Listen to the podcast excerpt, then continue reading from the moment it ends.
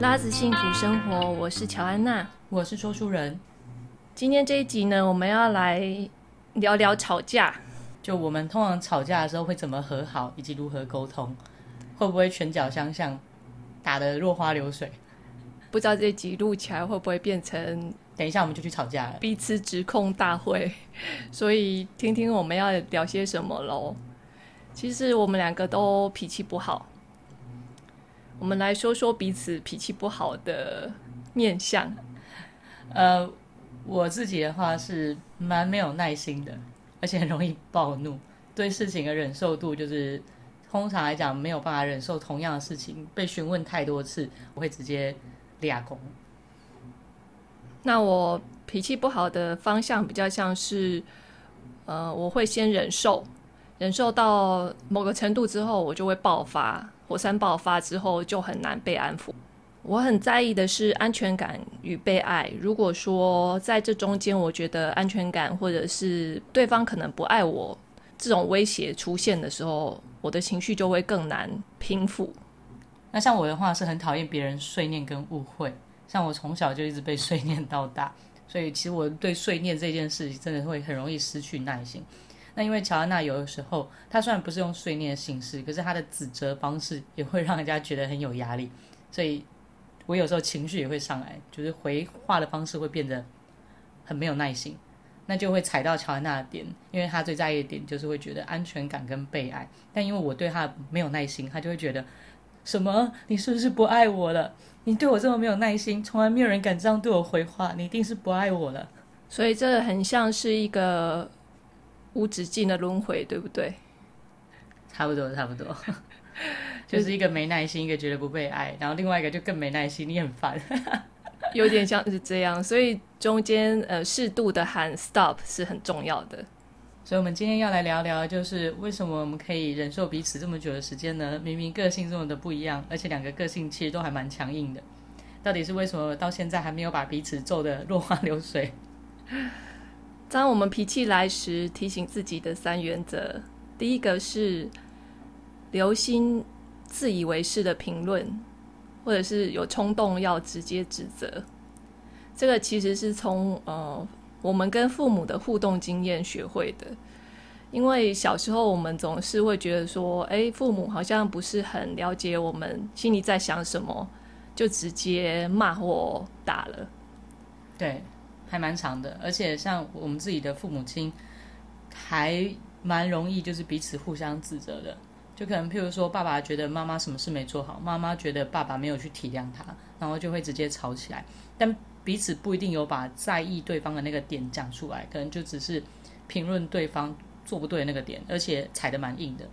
这样讲起来，我突然想起来。很多经历，可可能很多人的爸爸妈妈都是这样，大家可以就是跟我们分享一下，你们的爸爸妈妈是不是也是属于这样子的特色？其实我想直接想到的是，我妈妈常常会觉得我爸爸不够重视他，不够爱他。可是其实，在我的观点看起来，算是还蛮包容的。爸爸比较少指责妈妈，但是妈妈就是会对爸爸有很多的。不满，但是这不满有点像是来自于他的没有安全感跟没有觉得被爱。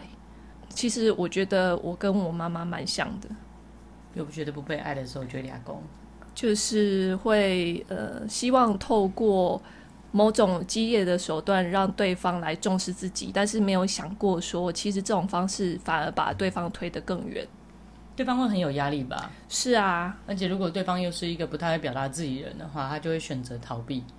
我觉得说书人的优点是他不太会用自以为是的观点来要求我做些什么，他比较会先了解说为什么我会这么做，他会问我说我的想法是什么，然后所以才会有那个行为。我觉得每一个人的立场跟出发点可能会不太一样，我看到的可能只是我认为的这个面向，但别人会有别人考量的点以及他。自己惯有的一个行为模式，所以通常来讲，我就会先询问：那为什么会这样子做呢？或者是为什么要这么生气呢？对，那通常来讲，乔安娜都会告诉我，所以我就可以因此而更了解他在意的点或者是不舒服的点。如果我觉得他说的是我可以理解跟体谅的，通常来讲，我就会说哦好，那我知道。可是如果是我无法理解的，那我们可能就会再沟通一下，说这样子的一个行为或者是这样子的一个想法，就我们之间的落差，我们会去取一个平衡点，也不一定是说我说的对。其实还蛮有趣的是，说书人他比较大而化之，我是比较细腻的。有时候他问我说：“诶，你为什么会不开心？你在意的点是什么？”的时候，老实说我。我还得真停下来想一想，怎么表达我内心在意的点。有些是我真的需要整理过才能讲得出来的。因为我觉得有些行为的背后其实是一个惯性，就是我可能遇到这一件事情，我的反应就是愤怒，或者的反应就是悲伤，或者的反应就是不想理会、逃避。每一件事情它都有一个反应机制在后面，那就是去厘清一下这个反应机制以及它背后的想法。那或许就可以斩断这个连结。有觉察跟意识真的是蛮重要的。那因为说书人大而化之，所以他其实大部分的事情，他不太会理我。呃，这样讲好像又变不好了，不，不太会要管我，或者是想要跟我沟通，希望我照着他的方式做，比较少。对啊，因为你就是你啊。但是我会对他还蛮多要求的，比如说洗完澡的时候，我希望他把墙壁的水刮干，因为这样才不会长霉，或者是一些就是生活小细节，我总是好像诸多要求。哦，那是可能因为你在家时间比较长吧，所以你就会看到家里比较多的事情啊。我可能在外面的时间比较长，所以就是这些事情我觉得 OK 就好，干净就好，不需要把所有东西都丢光。Yeah，那最近学习人类图，我觉得蛮有趣的是，他建议我投射者有看法跟想法的时候，不要马上说出口。这个建议呢，真的是还蛮严格的，我觉得，因为看到事情，或者是看到自己有想法的事情，不讲出来，的确是还蛮违背自己的心意的。是，然后我开始观察了实验了之后，我才发现自己有够多意见的。难怪我觉得最近耳根子比较清净，就觉得哇，原来我的大脑真的好多好多别人怎么做会比较好的这种建议。可是老实说，每个人都有每个人生活的方式。那我的方式也不一定会符合别人，而且我连我自己都管不好了。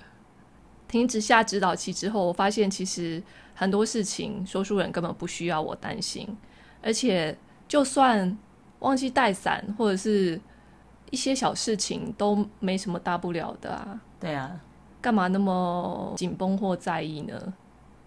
放轻松一点嘛。这是我最近在学习的一件事情。譬如说，像我们平常在有不愉快的时候，我们也不会硬碰硬。就如果其中一个人心情不好、情绪刚涨的时候，另外一个人呢就会先回避，等情绪缓和一点之后再讨论。可是这个先回避，并不是说直接跑掉，可能是让对方也知道说，哦，我们现在正在就是情绪的上面，我们现在先退开一步。而不是就是直接跑掉，因为如果直接跑掉，对方可能会觉得说你是在逃避，你不正面就是面对问题。对某一些人来讲，他可能会更俩攻。好像我也会跟你讲说，我现在不想跟你讲话 之类的，然后我我就走掉了。对，可是以前的你就是刚在一起的时候，你比较会想要先把事情讨论完。就我们那时候可能就为了一件事情要可能讲电话讲到凌晨两三点，但可能其实已经很累了。对那我就会跟你说，哦，我们可以明天来讨论这件事情嘛？但你就会很执意说不行。我那时候会觉得说，你如果不讨论完的话，我会睡不好，我会很担心。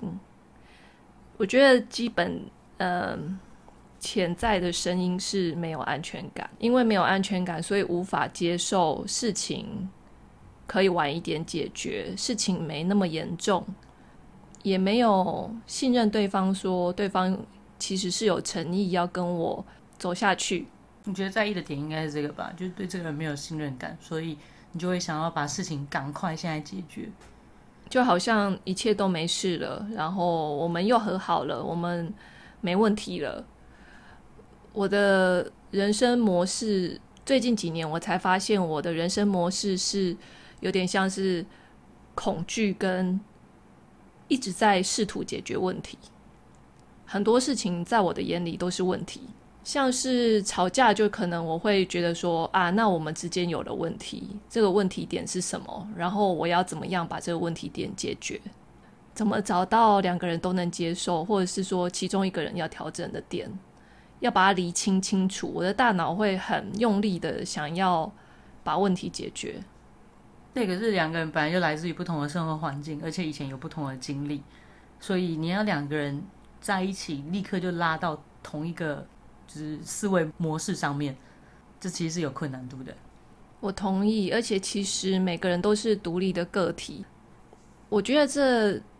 这个原因必须回溯到很多心理模式，因为以前的我总觉得说，其实我不是活在自己的花盆里，这是一个暗喻，一个隐喻，就是说，每个人都其实是一株植物，有自己的一盆土，一个领域，但是我好像就是活在别人的花盆里，因为我需要别人给我安全感，别人给我。爱，我才能觉得说安心。所以你是你把你的生活重心有点像寄托在他人身上，有点像是别人好，我就会觉得自己好。可是如果别人不好，我就会觉得自己也也会不好。呃，这就是我想到，的确，我们刚开始在一起，那可能两三年的时间都是这个样子。他会很尽心尽力的希望成全对方想要做的事情。可是他并不是成全他自己，但他的成全自己比较有点像是对方只要爱他，对方不要离开他，或者是对方给他安全感。但我觉得，就我啦，我自己会觉得安全感应该是自己给自己的。就是当你这个人足够有信心，你做的事是你想要做的事，而且你走在对的道路上面，你就会有一种满足跟对自己的状态是开心的感觉。我觉得这是我自己的安全感来源，就我觉得，嗯，我现在做的事情是很棒的事情，我现在是走在一个正确路上，然后我的身心灵状态是很健康的，那我是一个健康快乐的人，我就觉得我很有安全感。其实我真的觉得说书人是一个蛮健全的人格，四肢吗？四肢健全，人人格健全，我觉得他好幸福哦，因为他说的这个状态，其实是我努力了很久。经历很多挫折跟尝试，我才慢慢找到他说的这种状态。以前的我是无法理解的，真的很难想象。我以前应该是说我知道这样的状态，但是对我的整个人、整个内在甚至外在，我都无法去体会那是什么感觉。哦。应该是这样讲，因为我以前也吃过一些苦，所以在吃那些苦的过程中，发现当我把我的愿望或者是我想要的事情寄托在别人或者是其他的事物上的时候，只要那件事情失败了，或者是跟那个人关系没有处理好了，我就会开始否定自己。可是这样的我更不开心。那我就去想说，怎么样是才是对的模式，或者是怎么样才是我会满意的模式。那回归到自己，就是你把你自己打理好，你把你自己调整好，当你自己是好的状态的时候，就是你就会吸引到好的人或好的事物。就我是这样想的啦。当然有时候还是会吸引到一些奇怪的东西，但是我觉得认识乔安娜对我来讲是算是这一整个人生过程，就至少前半段人生过程来讲。整个修炼下来还不错的结果，因为至少在我面对他的时候，我可以比较是一个稳定的状态，以及不要那么暴怒的状态，更容易触发他不安全感的状态。诶，是诶，其实，呃，说书人如果据他跟我描述，在一起以前，我如果找个五年或者是十年跟你在一起，应该就不是应该就我们就不会，我们真的没有办法走太久哦。嗯，应该是，因为以前的我比较自我为中心。而且大部分人都会蛮顺着我的，对，就是一个得意的状态。他的那个前女友们都是很包容他，也很顺着他，也是以他为中心。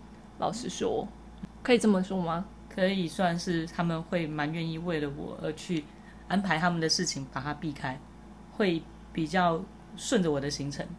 就通常我会说，哎，我只有礼拜天有空，他们就会想要把礼拜天弄，就是敲出有空的时间。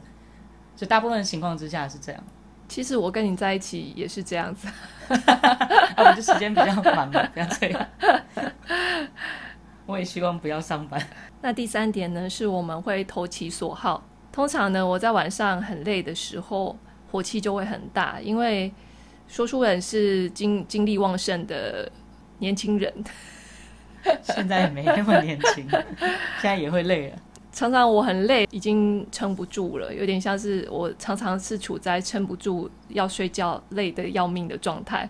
可是他好像还一副不累的样子。我通常是晚上十一点到凌晨一点这段时间是精神最好的时候。这个时候他通常都以前啦，常常是没还没洗澡，也还没有准备要睡觉的状态。但是因为我们家的热水器是在卧房旁边。每次如果他晚睡，或者我要睡他才去洗澡，我就会受到干扰，我就会被骂。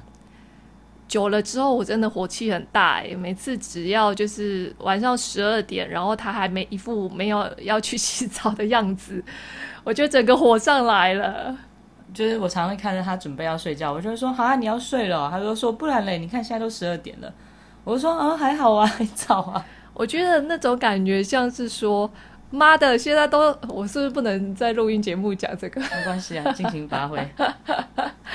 就是现在都十二点了，你还一副好像我不应该在这个时间睡觉，我有一种被质疑的感觉。老师老实说，我不知道为什么我要这样想。他都会觉得我否定他、质疑他，为什么现在就要睡觉？那但是只要说书人他这时候嬉皮笑脸的靠近我说：“哎、欸，那你你需不需要我帮你按摩啊？”那他就会说：“好啊。”我就会整个就是开朗的说：“好啊。”心情之愉悦令人错愕，突然前一秒还还在愤怒，突然就不气了。而且他有时候会气到就是可能几秒钟不讲话，那我就说：“哦，所以你不想要了是不是？”他就说：“没有，我要。”好像我们已经知道怎么样让对方心情好了，是不是？应该是我们比较知道说彼此可能在意的点是什么，然后我们要怎么样的去缓和这个气氛。那说书人他很喜欢我帮他抓羊跟抓背，不知道有没有人有这个怪癖？我觉得抓羊真的是人生中很爽的一件事。他会觉得说睡觉前抓痒是一个很快乐的事情。哎、欸，不知道是为什么，就我睡前的时候总是会觉得身体特别痒。他真的很像猴子哎，就是到处都可以抓。差不多，差不多，差不多。那可是除了抓痒抓背之外，你还有没有什么觉得说我为你做你会很开心的？觉得你煮的东西很好吃啊。然后不要胁迫我去做一些我不想做的事，像我超级讨厌倒垃圾跟洗碗，已经很少让你做这个工作了。对，因为我们彼此知道说我，我可以拖地，我可以去做其他的事情，但是就不要让我去洗碗跟倒垃圾。不知道为什么，就这两件事情会让我觉得很很烦。他真的是会很不耐烦，就是真的是发脾气的那种程度哦，然后会碎念说。垃圾车还要下去，还要追，反正就是他对垃圾车很有意见。我没有那么常碎念，但不知道怎么对垃圾车这件事，我超常碎念。就可能我会觉得说，为什么我要在那边等他来，而且一听到那个音乐声，我就要冲下去。我真的觉得很烦，我不喜欢我的时间被 垃圾车制约。很有个性。那洗碗呢？不知道哎，手哦，我手很讨厌，就是弄脏。我很讨厌，我不知道为什么对我的手有洁癖，我很讨厌我的手上油油的。可是洗碗的时候，常手就是难免会用油，我就很不喜欢那个感觉，而且是非常不喜欢，就那种会生气的那种。